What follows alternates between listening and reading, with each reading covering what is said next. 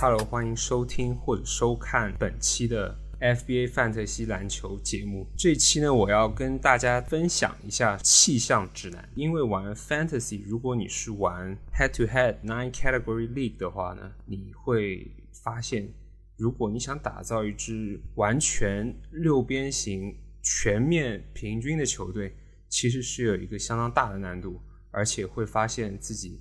卡在了一个全面平庸的一个困境里面，但是如果你能用田忌赛马的战术去把气象这个精神融入进去的话呢，你会发现其实从选秀以及之后 streaming 方面都会对自己有一个很大的帮助。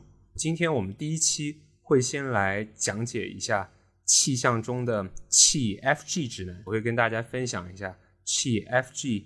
的好处在哪里？弃完这一项之后，对于哪些球员会有增长的？我们一起来看一下。好，然后一开始我先跟大家讲一下弃 FG 的一个优势，因为弃 FG 对于很多后卫型球员而来讲，弃 FG 的优势其实最最最明显的一个就是，因为你的投篮命中率百分比。差劲起来，其实可以有无限低的一个可能性。它是一个不断会拉低你平均值的一个数据，而它不是像别的数据是一个 counting stat，你零就是零，它不会变差，它只会卡在零或者一二三这样子停滞不前，进步的比较慢。早早的弃掉 FG 或者 FT 的话，在我看来是一个比较合理的战术。第二点呢，就是。大部分拥有高出手次数的得分手呢，其实都是一个 FG 毒瘤，包括像是泡椒、像是吹样、利拉德这些球员，他们其实，在 FG 的层面，很多时候他未必能给到一个让你很满意的答案，可能说他只有接近四成，或者说像米切尔这类型球员。它通常都是只有接近四成的一个数据。如果说你放弃了 FG 投篮命中率的话，这类型的高能得分手会让你在得分项上面有很大的优势。而且你拥有了一堆这些球员的话，那你的三分数量就会形成一个有机增长，在得分方面你其实就是有了很大的一个优势。那我来看一下。弃完 FG 之后，有哪些球员是会长球的？最明显的一个就是我们今天封面的人物 Fred Van Fleet，我们的范伟伟。范伟伟呢？啊，这个是我给他取的绰号。他去年总排名是五十一，但是如果你把 FG 这个选项去掉的话，也就是说，你把它想象成是一个八项联盟的话，范弗雷德的排名是上升了四十位到十一，而米切尔的话上升了十九位，变成了排名三十八。Campbell Walker 呢，从一百多顺位的人提升了二十四位，进入到了前一百名，变成了九十三位。而我们看到弃掉 FG 对于一些出了名很铁的一些选手。是有一个很大的涨球幅度的，比方说像我们熟悉 FBA 的人都会用到的 Devonte Graham，他呢是排名变成了八十二名，提升了四十八位，而像 Danny Green 啊、Terry Rozier 啊和 Jordan Clarkson 这类型球员，也平均都是提升了二三十位的一个水准。弃掉 FG 的话，对这些后卫型选手是有一个很大的帮助的。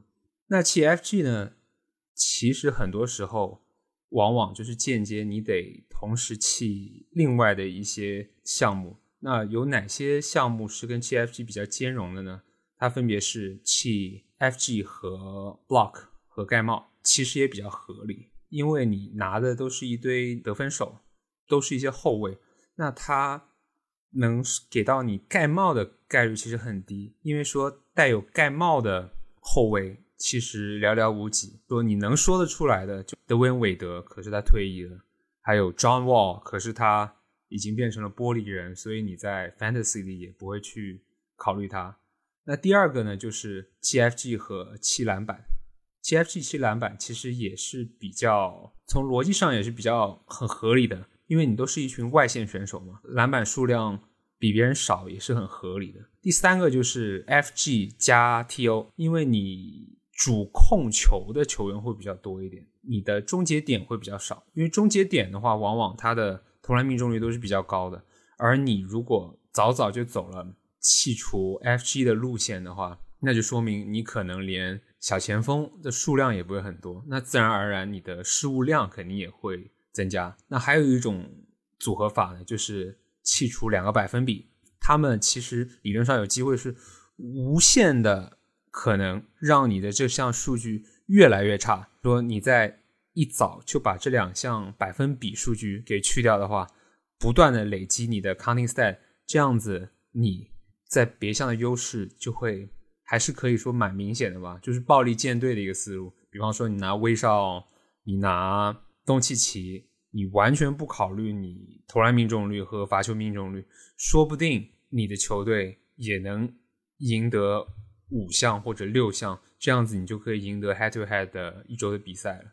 那最后一种呢，就比较极端了，分别是有投篮命中率 FG 加篮板加盖帽再加 TO。这一个气象法其实它是比较极端，而且它你可以说它很兼容，但是我不是很推崇这个方法，因为它让你没有任何空间去犯错。因为有时候可能你的对手他是弃助攻哦，我们之后会讲到别的一些气象指南。弃助攻的话，他其实他的得分也可以是很高的。说你对上一支弃助攻的球队，弃。FT 的球队，说不定你的得分也未必会赢。你这样的组合的话，还是具有很大的风险。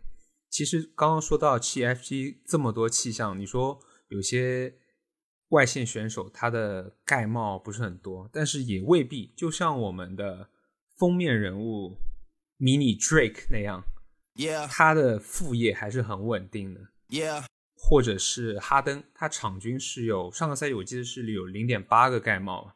这样的数据对于一个后卫而言是很充足的。你拿到了这类型球员，你倒是可以不用弃 FG 了。但是我们这一集是讲弃 FG，那些我留到下几集再跟大家讲。如果你选择这个舰队思路的话，你在某些拥有需求的位置以及数据上，其实会有一定的稀缺性。那你会稀缺哪类型的球员呢？它分别是大高个内线。因为你早早选了蛮多后卫的话，你会发现雅虎联盟或者在 ESPN 联盟的话，它其实对内线是有数量要求的，不管是一个还是两个，你肯定是要选到一个内线去塞满这个位置的。这个时候你得去注意，你不能为了一门心思拿外线，错过了大高个内线的一个球员。除此之外，你还是需要一些侧翼球员，因为毕竟我们说到。你还是需要一些罚球命中率和副业的嘛？那没有这些终结点的话，你劣势就越来越明显。然后第三点就是你要小心你的罚球命中率被削弱，因为你肯定会想哦，我已经既然我已经弃了投篮命中率了，那我就不去看别的了。我觉得我的罚球命中率应该就是比较稳，其实不一定。因为我刚刚就说了嘛，你需要拿一些大高个内线嘛，那你的罚球命中率。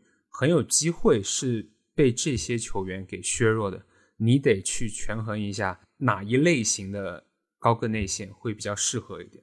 因为拥有高罚球命中率的内线其实数量很少，它都累积在选秀的前半段，在选秀上面你得去考虑怎么去弥补大高个内线，或者说是去选到这类型的大高个内线。那还有一点就是。补充摇摆项的数据，补充摇摆项的数据呢？因为你篮板和盖帽肯定就是比别的队伍少了嘛，你得从你的后卫身上或者从你的侧翼球员身上获得这些数据。我们刚刚有提到，像范弗雷德和哈登的话，他其实可以给到你盖帽。那侧翼球员呢？其实有包括赛宝啊或者 MPJ 这类型球员，他们是可以给你。一些篮板或者一些副业的，在你选秀中后轮的时候，你得去考虑，我要选一些副业以及篮板的一些专职球员。来弥补你这个 punt 的一个缺陷。那我们来看一下 T F G 的话，假设我们模拟是 head to head 十二人连，那前四轮我会有哪些搭配建议呢？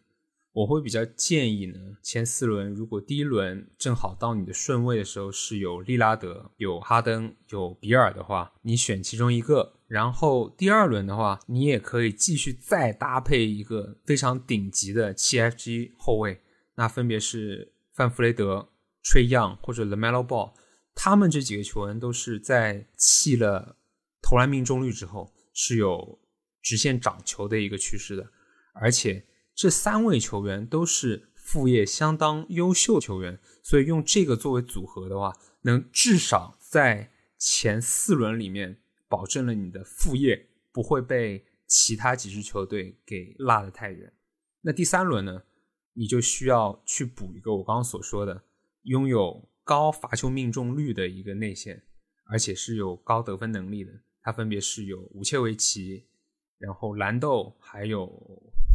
我爱队的玻璃人铂金，因为他们呢都是很适合七 FG 的舰队思路的，因为他们跟传统的大高个内线相比，其实命中率还是稍微欠缺一点点，但是不重要啊，因为你已经弃掉了投篮命中率嘛，所以说你选这些大高个内线，你只是为了刷分，你只是为了用他的这个内线身份来满足你的阵容要求。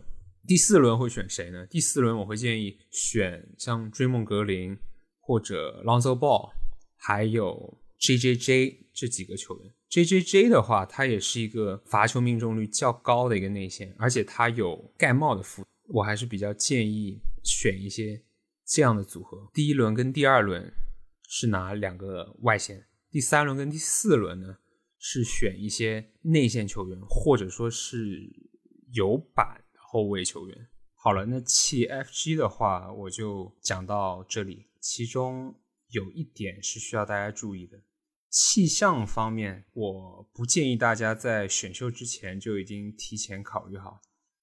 通常都是在你选了前四到五轮之后，你逐渐会看到你的球员偏向于哪一条舰队思路，然后才顺着这个舰队思路去走。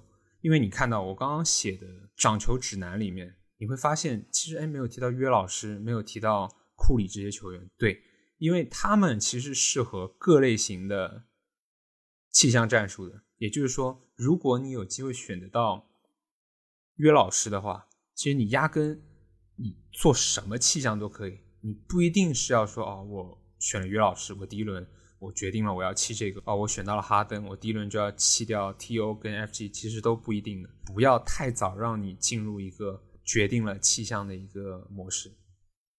好，本期节目就先讲到这里，然后我们下一期我会跟大家分享一下弃另外一个百分比 F.T 的一篇指南，到时候再跟大家分享我个人的看法。